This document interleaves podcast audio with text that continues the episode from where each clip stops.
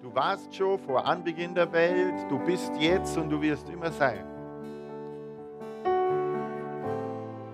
Du bist der, der heilige, ewige, liebende Gott. Herr, wir sind so dankbar, dass wir, dass wir mit dir Beziehung haben dürfen dass du nichts von uns zurückhältst, dass du überhaupt sagst, wir dürfen uns dir nähern. Mit allen Fehlern, mit allen Unzulänglichkeiten, die wir haben. Du hast doch immer offene Arme für uns. Immer offene Arme für uns. Heiliger Geist, ich lade dir ein, heute übernimm du die ganze Predigt, führ uns durch, sprich zu jedem Herz, gib jedem das, was er heute braucht. Bau die Beziehung, die wir zu dir haben, noch mehr aus. Und lass uns zum Segen werden durch deine Kraft und Stärke und durch deine Liebe. Noch mehr, als wir es jetzt schon sagen, Herr. Danke, Herr.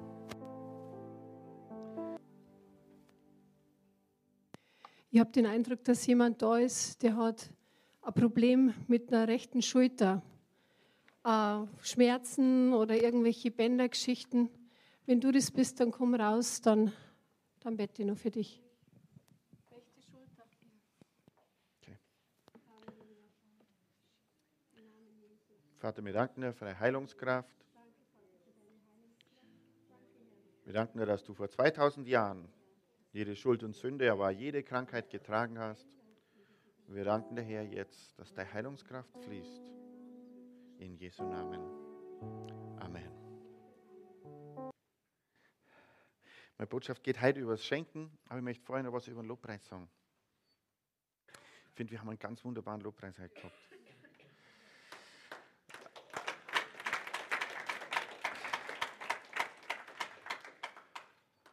Und wenn ich jetzt sage, wir haben einen wunderbaren Lobpreis gehabt und ihr zum Klatschen anfangt, dann frage ich mich, wem, für wen klatscht ihr? Klatscht mal für uns alle? Klatschen wir fürs Lobpreisteam? Klatschen wir für den Herrn? Für wen klatschen wir? Ich finde, wir haben eine richtige Steigerung als Gemeinde im Lobpreis, ähm, weil es so wichtig ist, dass wenn wir Lobpreis machen, dass wir jeder Einzelne einen Schritt in Gottes Gegenwart macht, wenn wir Lobpreis machen. Und in dem Maß, wie jeder Einzelne einen Schritt in Gottes Gegenwart macht, in dem Maß, er wohnt im Lobpreis seines Volkes. Das heißt, Gottes Gegenwart kommt, wenn wir einen Schritt auf ihn zumachen. Ähm, und ich habe euch im Lobpreis nicht beobachtet, wisst ihr warum? Weil ich war einfach im Lobpreis. Ähm, aber am Ende vom Lobpreis war es nur so, dass, dass ich den Eindruck von Gott gehabt habe, manche sind im Lobpreis und machen nicht auf. Manche sind so im Lobpreis. Und wenn du jetzt zufällig so da sitzt, hat das gar nichts mit dem zu tun, was ich sagen möchte. Aber manche sind so im Lobpreis. Das heißt, wenn du so bist, wie viele Geschenke kannst du dann bekommen?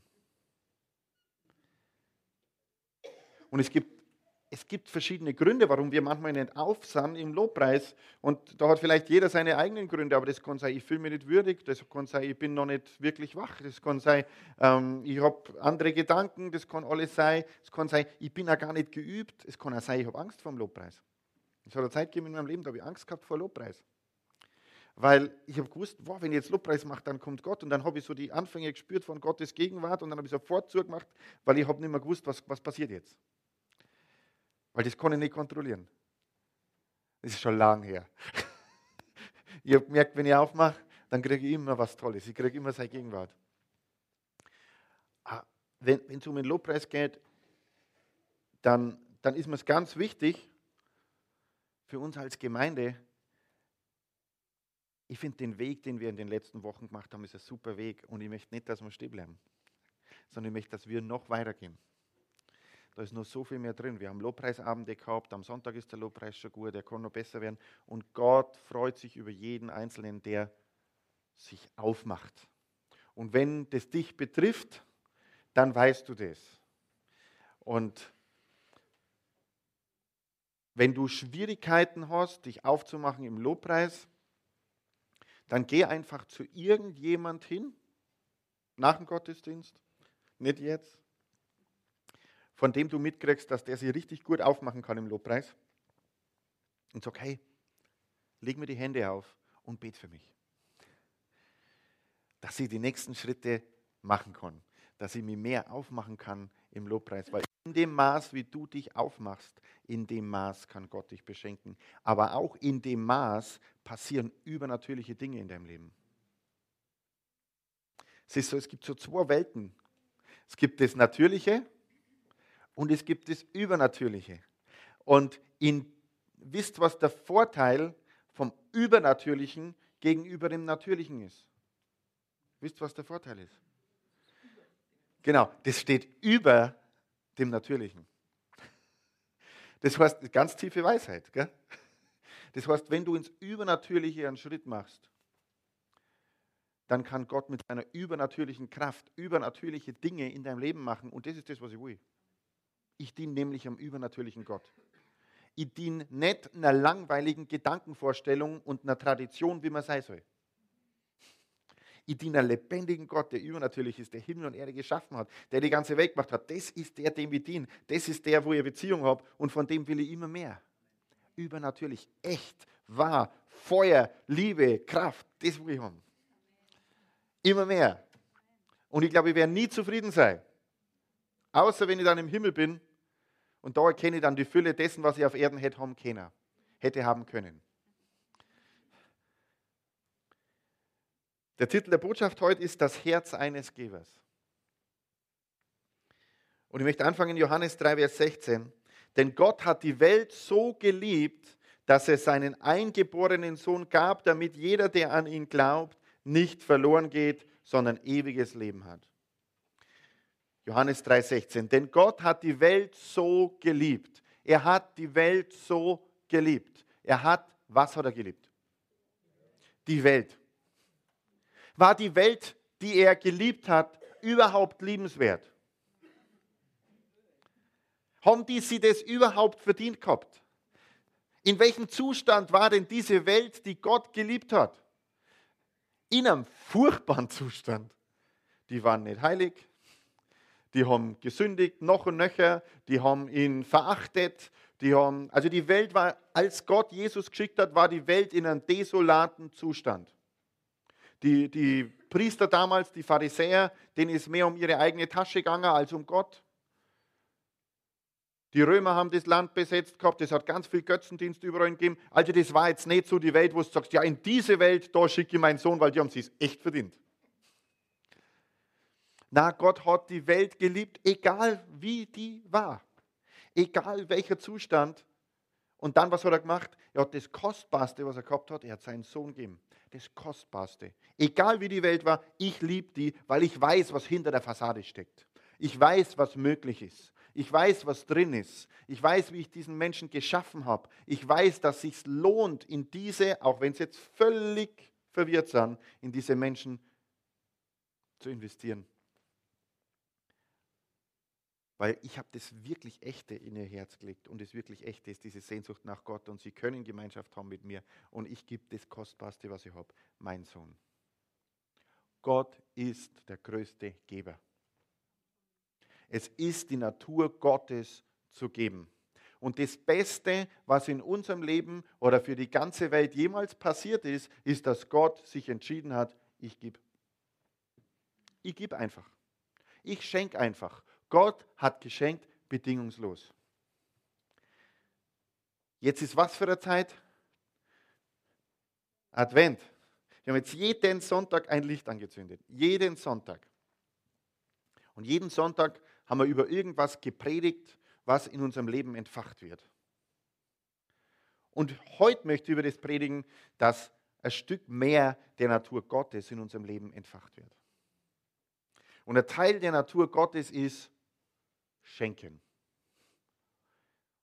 Ja, dann passt es doch alles mit Weihnachten, oder? Ist doch das Fest des Schenkens. Ist doch alles gut. Da machen es doch alle richtig. Das Fest des Schenkens, oder? Ist Weihnachten das Fest des Schenkens? Wo steht es, dass Weihnachten das Fest des Schenkens ist? Seit wann schenkt man sich überhaupt zu Weihnachten was. Wisst ihr, seit wann man sich zu Weihnachten überhaupt was schenkt? Seit welchem Jahr man sich zu Weihnachten was schenkt? Ich habe das alles recherchiert. Seit nach dem Krieg hat es richtig begonnen, dass diese Konsumwelle losgerollt ist. Und überhaupt begonnen zu schenken, hat es um 1840, dass sich Leute begonnen haben, zu Weihnachten was zu schenken. Um 1840. Das ist noch nicht so lang. Vor 1840 war was anderes im Mittelpunkt. Das, an was sich viele Menschen heute gar nicht mehr erinnern können. Nämlich das, um was es an Weihnachten wirklich gegangen ist. Dass wir das größte Geschenk jemals bekommen haben. Jesus, den Sohn Gottes. Gott hat geschenkt. Es ist das Geburtstagsfest von mir. Oder? Das Geburtstagsfest Jesu Christi. Das feiern wir an Weihnachten. Dass Gott seinen Sohn gegeben hat. Er hat ihn geschenkt für uns alle. Also ist doch das Fest des Schenkens. Ja, es ist das Fest, wo wir uns erinnern, dass wir ultimativ beschenkt worden sind. Und wir dürfen auch schenken und wir dürfen auch weitergeben. Da ist alles nichts, falsch damit. Der Christbaum, ich weiß nicht, ob der, also ich weiß sicher, dass der nicht so wirklich urchristlich ist, ähm, aber schön grün ist er allemal und eine nette Deko. Ah, das ist ganz okay. Wir übrigens, wir haben den schönsten Christbaum in Trostberg. Ich weiß nicht, ob Sie das gesehen habt. Na, also ist der schönste. Und ähm, am 24. nach dem Gottesdienst nehme ich den auch mit heim. nein, nein, ich lasse ihn schon stehen. Wir haben schon unseren eigenen gehabt. Ähm, aber es geht nicht um Christbaum, es geht ums Schenken an Weihnachten. Aber es geht um das, was wirklich geschenkt worden ist. Jesus Christus ist uns geschenkt. Deswegen feiern wir Weihnachten. Es ist der, der Tag, an dem wir uns erinnern, dass Jesus geboren ist. Also eigentlich sein Geburtstag. Ob das wirklich der 24.12. war, ist nicht bewiesen. Ähm, ist auch nicht so entscheidend. Ich bin jetzt ganz voll mit Fakten über Weihnachten, mit meiner Recherche. Ähm, wenn du dich heute umschaust über Weihnachten, dann kannst du alles Mögliche finden, was für Weihnachten steht. Du kannst alles Mögliche finden, was für Weihnachten steht. Und jetzt kennt ihr immer ein paar Beispiele. Lasst uns einen Mitmach-Gottesdienst machen. Äh, was, was steht denn alles für Weihnachten? Was kannst du da draußen alles finden, was für Weihnachten steht? Ha? Rentiere, Krippe, Nikolaus, Christkind, Weihnachtsmann, Platzerl, Sterne, Punsch, Glühwein, Lieder, Konsum. Ihr wisst gar nicht, was Weihnachten ist da drüben, oder? Weil bis jetzt haben bloß die. Was? Santa Claus, künstlicher Schnee, Weihnachtsfeiern, Krippen, Krippen auch, Bratwürstel, Engel, Zuckerstangen, Weihnachtsgans, alles Mögliche. Für was, was, für was Weihnachten steht, siehst du ja ganz viel auf Weihnachtskarten. Die Alex hat jetzt vor ein paar Sonntagen gesagt, ähm, wenn, du, wenn du schaust, wenn du Weihnachtskarten kaufst, prozentual, wie viele Weihnachtskarten findest du, wo ein echtes Weihnachtsmotiv drauf ist, um was es geht an Weihnachten? Das sind vielleicht 5 Prozent. Auf allen anderen sind Christbaumkugeln, die wirklich die Botschaft Jesu Christi verherrlichen. oder Christbäume oder, oder alles Mögliche, auch Weihnachtsmänner. Du kannst sogar, Weihn äh, du kannst sogar äh, Weihnachtskarten mit betrunkenen Weihnachtsmännern kaufen. solche Weihnachtsmänner. Das hat überhaupt nichts mehr damit zum tun. Ach ja, ich wollte euch noch den einen Fakt von meiner Weihnachtsrecherche sagen. Ähm, ich muss mich korrigieren. Also ich finde gut, dass, es, äh, dass wenn Pastoren äh, einmal was Falsches von der Kanzel verkündet haben, dass sie das korrigieren. Und ich habe letztes Jahr von der Kanzel aus gesagt, der Weihnachtsmann war eine Erfindung von Coca-Cola. Das ist nicht wahr. Ähm, der Weihnachtsmann war schon vor Coca-Cola da. 1900 und ein paar zerquetschte ist der Weihnachtsmann aus einer Ableitung vom Nikolaus entstanden. Der hatte bis 1900 alle möglichen farbigen Gewänder an, blaue, grüne, auf alle Abbildungen kannst du sehen. Und dann hat Coca-Cola in ihrer Werbekampagne den Weihnachtsmann immer rot und weiß angezogen. Und es war keine Erfindung von Coca-Cola, die haben es nur am besten vermarktet. Und es war am Anfang nur in Amerika. Und dann nach dem Krieg ist der Weihnachtsmann rot-weiß nach Europa rübergeschwappt. Nach dem Krieg. Vorher hat es bei uns überhaupt rot-weiß, das war für uns überhaupt kein Konzept. Und dann haben verschiedene Kirchen zu der Zeit sich in der Gefahr gesehen, dass man nimmer, dass, dass wenn Leute mehr an den Weihnachtsmann glauben, dass sie dann diese Fakten könnt ihr euch alle merken für eure Familienfeiern, wenn ihr dann die Familie trifft. Ne? Deswegen sage ich euch das. Wir wollen intellektuell begründen, warum wir glauben, was wir glauben. Wir müssen auch wissen, warum das mit Weihnachtsmann nicht stimmt. Ähm, und dann waren, ist er rübergekommen, der Weihnachtsmann, ähm, in der Betrachtung. Und dann haben bestimmte Kirchen Angst gehabt, dass, und mit Recht, dass wenn, dass wenn der Weihnachtsmann, der ja durch den Kamin kommt und die Geschenke angeblich bringt, äh, äh, dass man dann vergisst, dass es an Weihnachten um Jesus Christus geht. Und 1951 hat die katholische Kirche in Frankreich, in Dijon, da wo der Senf herkommt, Dijon, die waren schon immer ein bisschen schärfer, ähm, einen riesen, über zwei Meter großen Weihnachtsmann auf dem Marktplatz aufgestellt und haben ihn wie bei einer Hexenverbrennung öffentlich verbrannt. Ich weiß nicht, ob wir das vor Weihnachten noch hinbringen, aber, aber die haben ein deutliches Zeichen gesetzt. Ähm, es geht nicht um einen Weihnachtsmann zu verbrennen, sondern es geht darum zu erinnern, um was geht es denn an Weihnachten. Gott ist jemand, der schenkt. Wenn ich der Feind wäre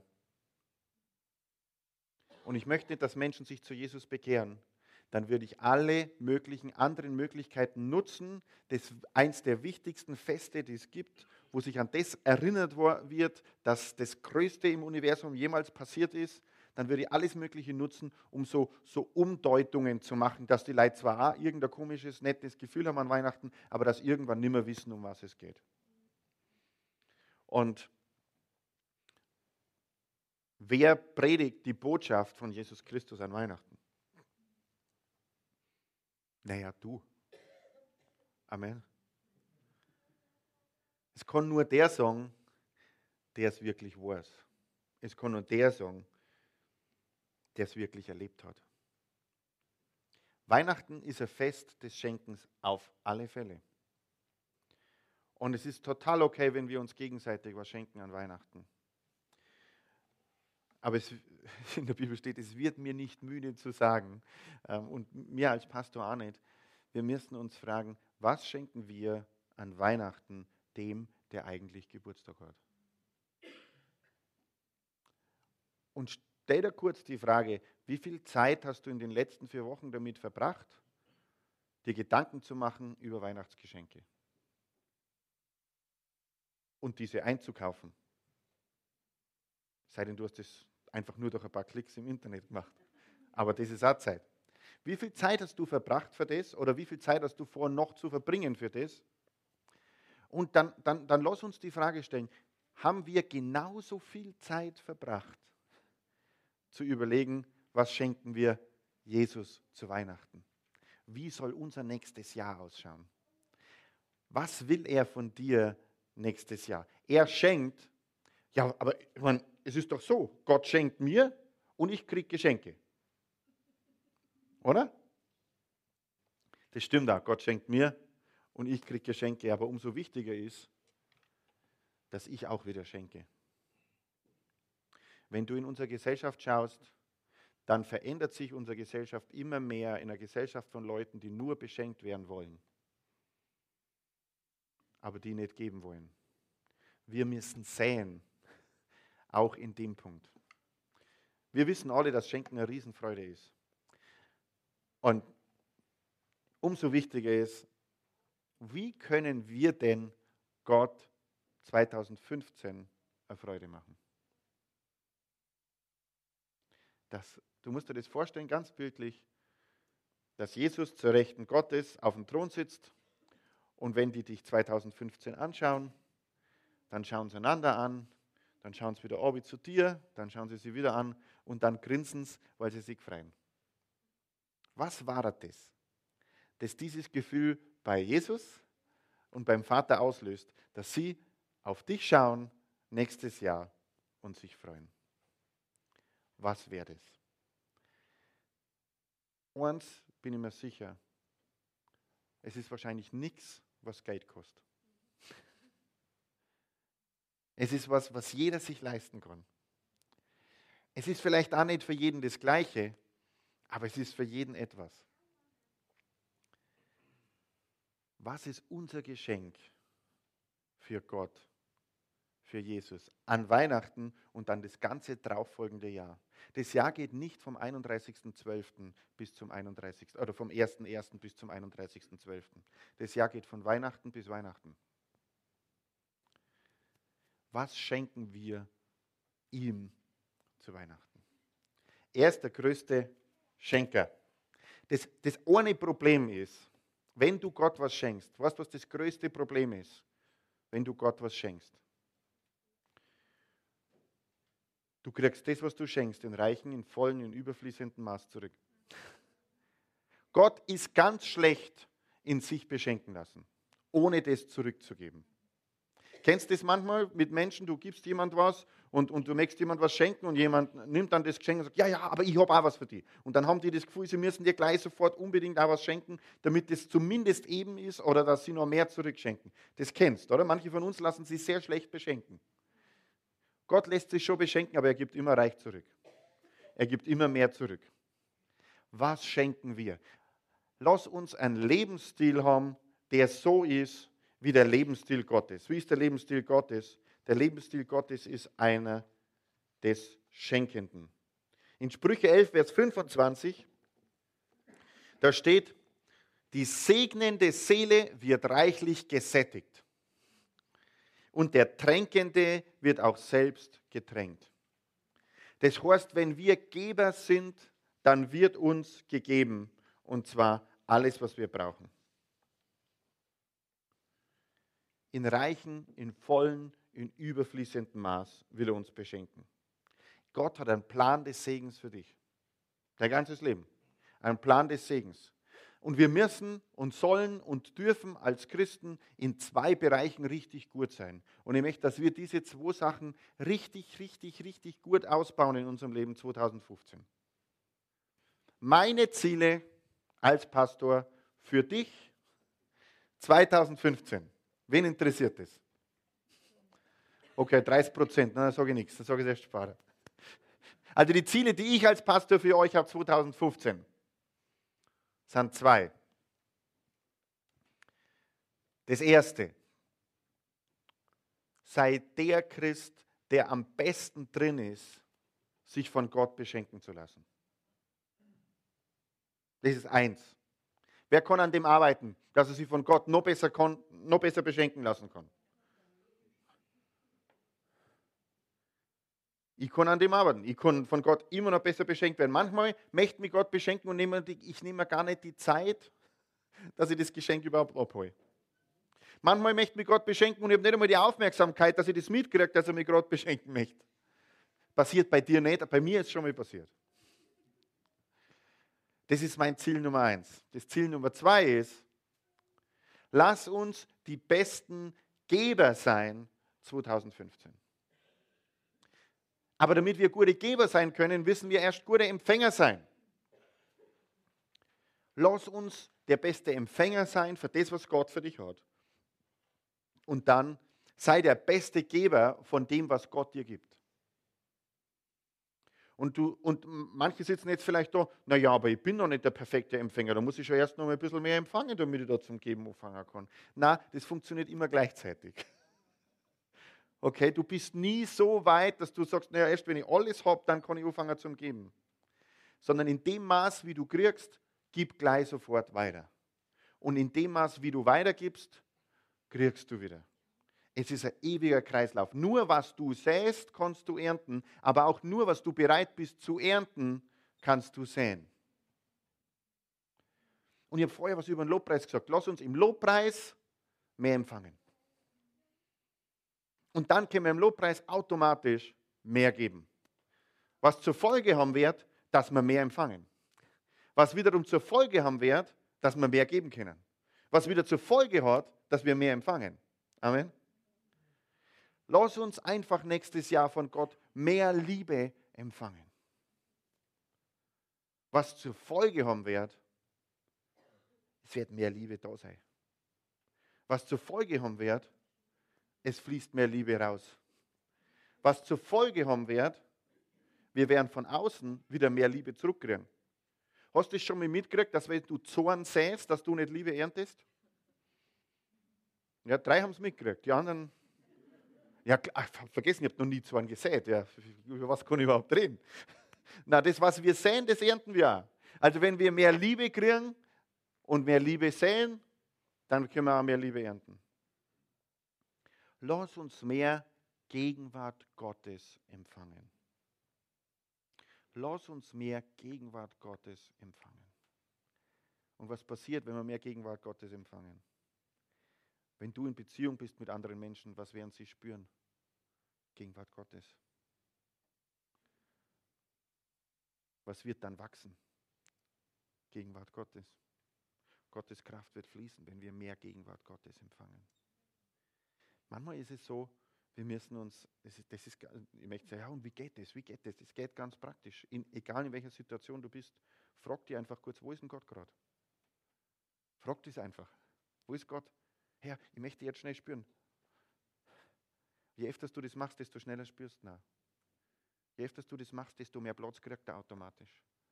Bist du im Kopf unterwegs oder bist du in Gegenwart Gottes unterwegs? Die meisten von uns, mir inklusive, sind, sagen wir mal, mehr als 50 Prozent des Tages mit ihrem Kopf unterwegs. Wir sollen unseren Kopf nicht hergeben, aber du kannst in jeder Situation fragen, hey, Herr, bitte nimm, nimm da Raum ein, nimm da Raum ein in der Situation. Und nicht nur in die Krisen, sondern auch in die Freuden. Oder unterm Autofahren. Oder, oder wenn du mit irgendjemand redest. Oder wenn du beim Einkaufen bist. Oder wenn du arbeitest. Du, ganz ehrlich, wenn Gott an deiner Arbeit mitarbeitet, ist sie schneller getan. Und besser. Und du wirst Ideen haben, auf die du selber nicht kommst. Lass uns. Ich glaube, die größte Verzweiflung, die Gott hat, und Gott hat Gefühle, kannte jetzt äh, drüber lehren und konnte ich euch sagen, aber die größte Verzweiflung, die Gott hat, ist, dass es eine Segensverstopfung gibt. Er hat seinen Sohn gegeben, damit ihn jeder empfängt. Er will Segen zuteilen zu den Menschen und es gibt so viel Segen, der nicht durchkommt. Und dann auch bei den Menschen, wo wir uns schon für Jesus Christus entschieden haben in unserem Leben, gibt es so viel Gnade und Segen, die nicht durchkommt in unserem täglichen Leben. Und ich glaube, das ist am schwersten für Gott. Es ist am schwersten für Gott, dass so viel verloren gehen. Und es ist am schwersten für Gott, dass, dass Menschen, die nicht mehr verloren gehen, so wenig von dem bereit sind zu nehmen, was er zu geben hat. Und er hat so viel mehr. Gott ist der größte Geber. Er ist der größte. Gibst du Kontrolle her, wenn du Gott annimmst? Naja, klar. Aber hat dann jemand das Lenkrad besser in der Hand? Ich glaube schon. Wer von euch hat denn schon mal so ein Training gemacht auf, auf so vereiste Straßen mit irgendeinem Auto, wo du so, so ein Hindernisdings, du hast schon mal so ein Training gemacht? Wer von euch hat noch nicht so ein Training gemacht? Okay, ich habe auch noch keins so gemacht. Aber ich kann mir vorstellen, ähm, wenn du in eine schwierige Situation kommst und du lässt jemand ans Steuer, der so ein Training jeden Tag macht, dann ist es besser, der sitzt am Steuer, als wenn du die Kontrolle hast. Ist so, oder? Also wenn ich wirklich überraschend auf Glatteis komme, in, in einem Auto sitze, dann, dann, dann würde ich bevorzugen, dass der am Steuer sitzt, der mit solchen Situationen vertraut ist, anstatt ich. Obwohl ich sonst schon gern selber das Steuer in der Hand habe. Aber wenn es darum geht, dann soll der am besten das Steuer in der Hand haben, der es am besten weiß. So ist es mit Gott. Es gibt keine Situation in deinem Auto, wo er nicht besser lenken kann wie du. Er ist der Profi, nicht wir. Wo sind die Situationen, wo wir sagen können, hey, ich nehme mehr von dir, du kannst mehr deine Hände ans Steuerrad legen, Gott, in allen Bereichen meines Lebens und ich setze mich heute auf den Beifahrersitz. Oh, Leben auf dem Beifahrersitz. Du, mit dem richtigen Fahrer ist das kein Problem. Ich bin mit verschiedenen Menschen in meinem Leben mitgefahren. Bei manchen, da kannst du auf dem Beifahrersitz sitzen und ganz entspannt sein. Und bei manchen, wenn du in dem Moment, wo du dich hingesetzt hast und wo die den Schlüssel umdreht haben, denkst du, war ich bloß selber gefahren. Sagen wir uns ehrlich, oder? Ist jedem schon mal so gegangen. Wenn Gott dein Fahrer ist, brauchst du kein einziges Mal denken, war ich bloß selber gefahren. Er fährt immer perfekt. Egal welche Situation das kommt, er hat die Steuer in der Hand. Er ist der beste Steuermann. Der beste jemals. Du kannst auch dein Auto selber fahren und wir machen das viel zu oft. Und dann sind wir manchmal nah am Straßengraben oder wir fahren in was ein oder uns geht das Benzin aus oder wir übersehen irgendwas und das ist alles, passiert alles. Lass dich von Gott beschenken. Werde ein Empfangsprofi. Schau mir deinen Nachbarn an und sag ganz freundlich zu einem, werde ein Empfangsprofi.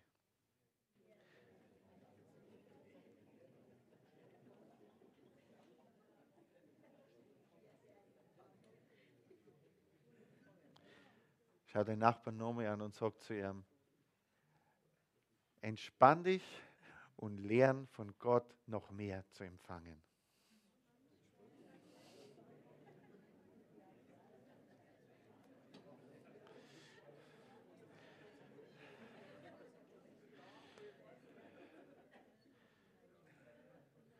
Und das nächste, was dann folgt, ist, dass wir die Natur Gottes noch mehr annehmen und dass das, was wir empfangen haben, dass wir es auch geben. Warte nicht, bis du empfangen hast, um zu geben, weil du hast schon was empfangen, was du sehen kannst. Fang an zu sehen. Und von allem, was du mehr brauchst, musst du säen. Der Bauer kann nichts ernten, was er nicht umpflanzt. Wir können nichts ernten, was wir nicht sehen. Amen. Lass uns die besten Sämänner sein und lass uns die besten Empfänger sein. Und lass uns jetzt aufstehen miteinander. Halleluja.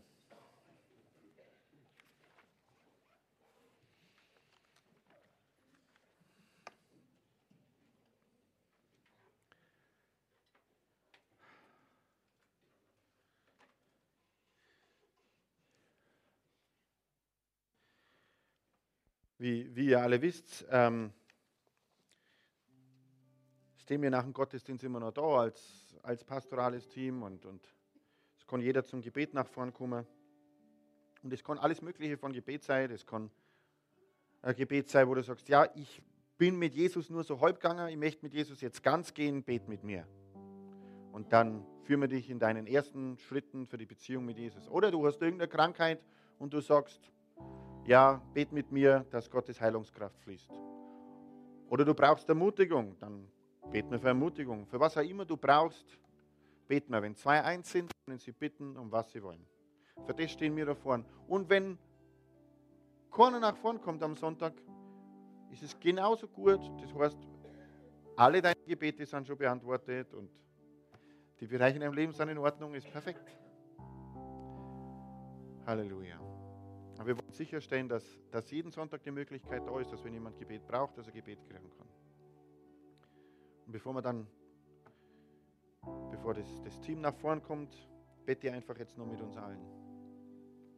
Herr, du bist der großartigste Schenker.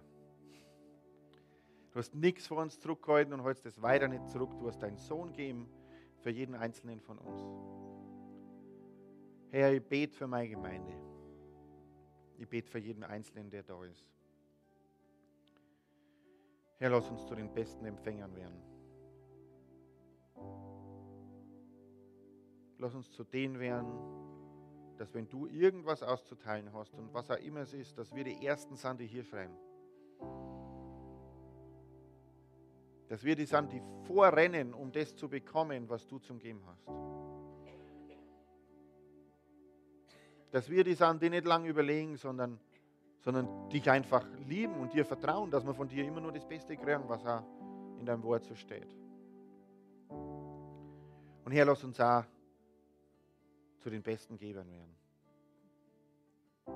Herr, wir wollen die sein, die, die austeilen. Wir wollen nicht die sein, die ständig nur sagen, ich will beschenkt werden, beschenkt werden, für mich, mich, mich, mich. Na, wir wollen, wir wollen austeilen und austeilen, weil wir, wissen, wenn dein Segen fließt, dann empfangen wir viel zurück. Wir wollen nicht die sein, die schauen, dass wir mit geringstem Aufwand durchs Leben kommen und uns bedienen lassen von allen anderen. Na, wir wollen dein Beispiel folgen, wir wollen Diener sein. Wir wollen für andere da sein. Wir wollen für dich da sein. Keine Egoisten, sondern Geber. Jetzt sorg uns du die Situationen, wo wir geben können, wo wir was tun können. Wir wissen, dass du unser Versorger bist in allem.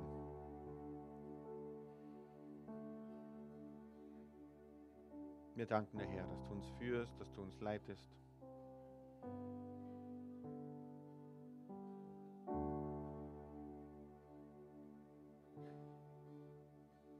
Herr, ich bete, dass, dass ihr spürbare Veränderung breit macht im Leben von jedem Einzelnen, der heute da ist, im Empfangen und im Geben.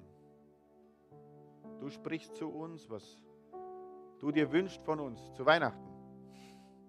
Und wir wollen dir reich beschenken. Wir wollen investieren, dass du das kriegst zu Weihnachten von uns, was du möchtest. Danke, Herr. In Jesu Namen.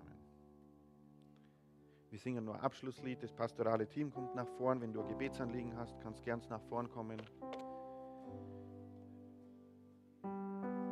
Nimmt die Gelegenheit wahr und ladet Leute zum Weihnachtsgottesdienst ein. Das ist eine super Möglichkeit, nochmal an Weihnachten eine Berührung von Gott zu haben. Auch für eure Verwandten und Bekannten ist es eine totale Gelegenheit. Wir singen das Abschlusslied. Wenn jemand Gebet braucht, kommt es nach vorn und wir sehen uns dann am Mittwoch. Seid gesegnet.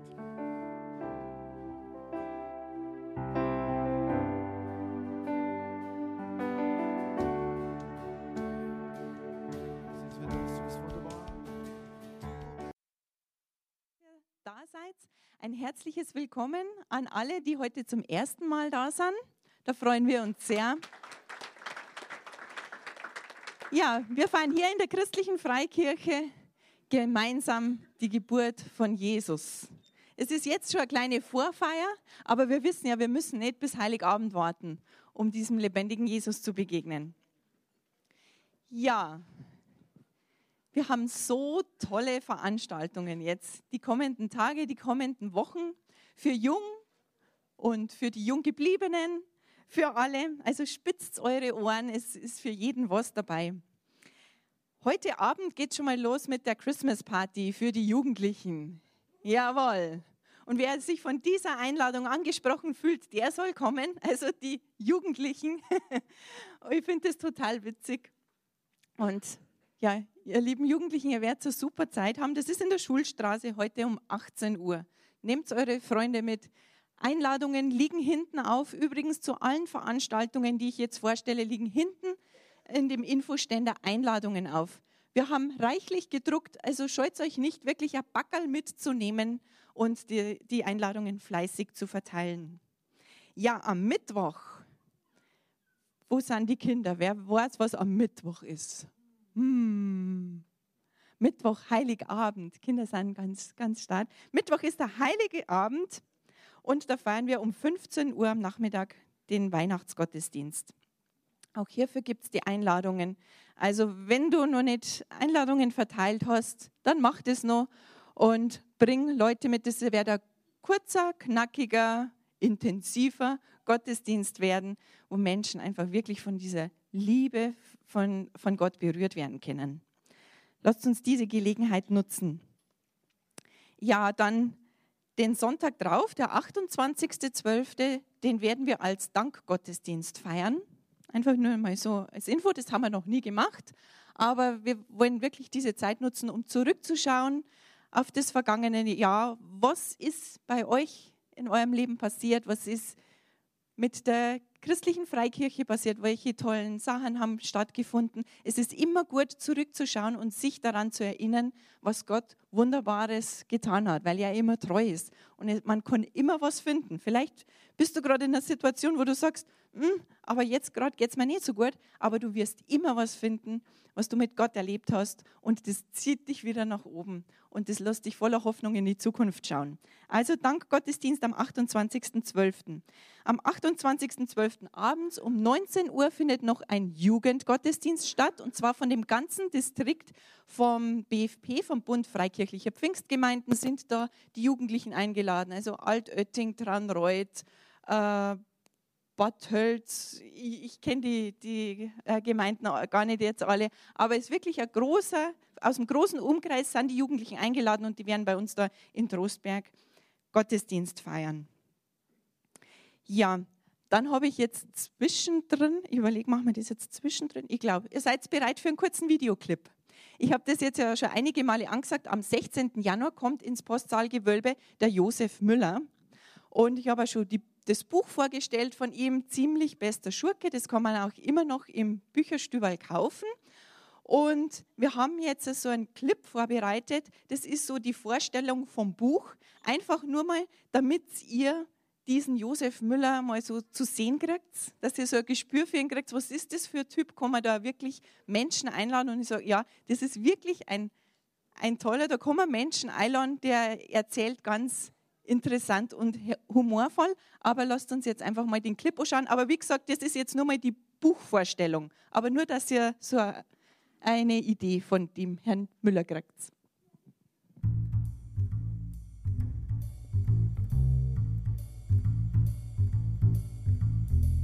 Ich bin Josef Müller und war Steuerberater, Konsul und äh, Botschafter hier in Deutschland. Ich sitze seit äh, 40 Jahren im Rollstuhl. Ich bin dreimal mit dem falschen Pass äh, nach USA eingereist. Es hat mir richtig Spaß gemacht. Aber ich wollte das Leben immer live packen. Und das Leben hat mitgespielt. Es hat mich gepackt, okay?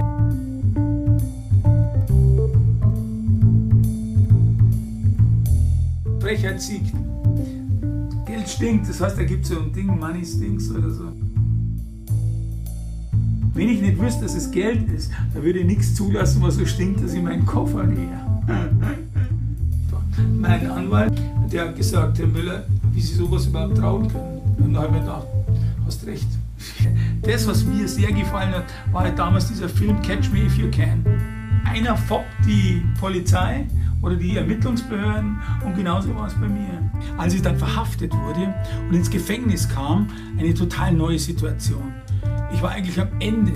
Trotzdem habe ich etwas Unheimliches erlebt im Gefängnis, was alle anderen Erlebnisse in meinem Leben total in den Schatten gestellt haben. Das war echter Hammer. Ja, eine spannende Lebensgeschichte von dem Herrn Müller, ganz dynamisch und authentisch erzählt. Und ich freue mich einfach schon wirklich auf diesen Abend. Es ist toll, dass wir den nach Trostberg einladen konnten und ja, dann lasst uns wirklich die Gelegenheit nutzen, unter Menschen mitzunehmen. Geschäftsleute, Leute, die, die ja so politisch interessiert sind, die so diese ganzen Fernsehsendungen, diese Talkshows abends immer anschauen, denn da äh, ist er nämlich oft zu Gast und erzählt aus seinem Leben. Und was das Tolle war, dass er im Gefängnis erlebt hat, na, das wissen wir ja. Er ist dem lebendigen Gott begegnet. Also, lasst uns wirklich diesen Termin gut vormerken und Menschen dazu einladen, zu dieser Veranstaltung zu kommen. Ja, dann haben wir einen neuen Start vom Alpha-Kurs. Und zwar ist es am 22.01. immer donnerstags äh, findet wieder der Alpha-Kurs statt hier in diesen Räumen. Und zu diesem Alpha-Kurs gibt es einen Trainingstag am 12.01. um 18.30 Uhr wenn du sagst, wow, bei diesem Alpha-Kurs, ich habe den selber besucht, schon einige Male und da mag ich wirklich aktiv mitarbeiten, dann solltest du an diesem Trainingstag unbedingt dabei sein. Wenn du sagst, na ja, ich spiele mit dem Gedanken, damit zu helfen, dann solltest du auch dabei sein, weil das wird dich ausrüsten und bestätigen, da wirklich mitzuarbeiten. Also ein wichtiger Termin, 12.01. um 18.30 Uhr. Dann möchte ich ja nochmal erinnern, erinnern an unsere Veranstaltung Begegnungswochenende mit Gott. Das haben wir jetzt auch schon einige Male gesagt. Also das ist eine Veranstaltung, ein Wochenende im Mai. Und da liegen auch schon Infoflyer auf. Man kann sich schon anmelden. Wenn man sich vorzeitig anmeldet, ist, kostet es 160 Euro, ansonsten 180 Euro. Einige Tage, die dein Leben wirklich, wirklich, wirklich verändern werden.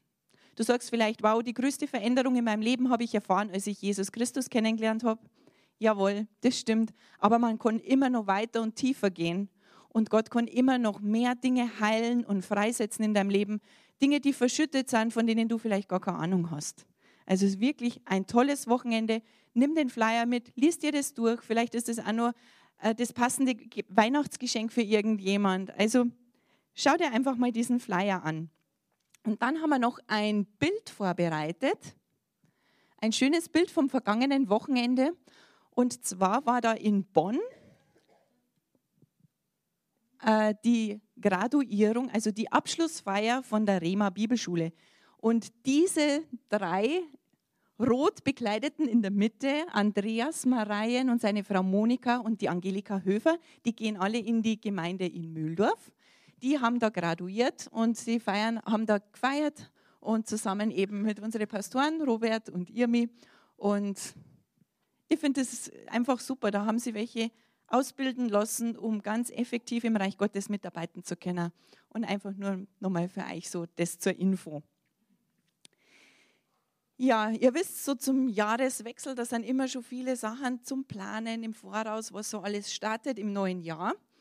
Und wir werden auch wieder eine neue Kleingruppenrunde starten und zwar parallel zum Alpha-Kurs. Also die neue Kleingruppenrunde, die startet auch am 22. Januar. Und alle, die bereits eine Kleingruppe geleitet haben und sagen, jawohl, da mache ich wieder weiter. Oder auch diejenigen, die sagen, ich habe mir das noch nie zutraut, aber dieses Mal möchte ich gerne eine Kleingruppe leiten. Da haben wir hinten auf so einem Infotisch vorbereitet, alles, was du wissen musst zu den ganzen Vorbereitungen, zu den ganzen einzelnen Punkten und dann auch noch ein Blatt, das du bitte ausfüllst und bis spätestens 4. Januar bitte abgibst, wo du dann draufschreibst, wer du bist, welche Kleingruppe du leiten möchtest, mit welchem Thema, wo und so weiter und so fort. Also nehmt euch heute vielleicht schon die Zettel mit, und dann könnt ihr so über die Weihnachtsfeiertage einfach mal so in euch gehen und schauen, vielleicht ist das was, wo Gott dich gebrauchen möchte im nächsten Jahr. Mhm. Genau, genau. Wer im Alpha-Kurs mitarbeiten möchte, da ist die Kleingruppe dann die Alpha-Kurs-Kleingruppe Genau, da muss man einfach diese eine Kleingruppenrunde aussetzen. Wir werden wieder drei Kleingruppenrunden haben in diesem Jahr, wo man immer wieder sich ganz frisch anmelden kann zu neuen Gruppen, wo es neue Themen gibt, neue Leute kennenlernen kann und so weiter.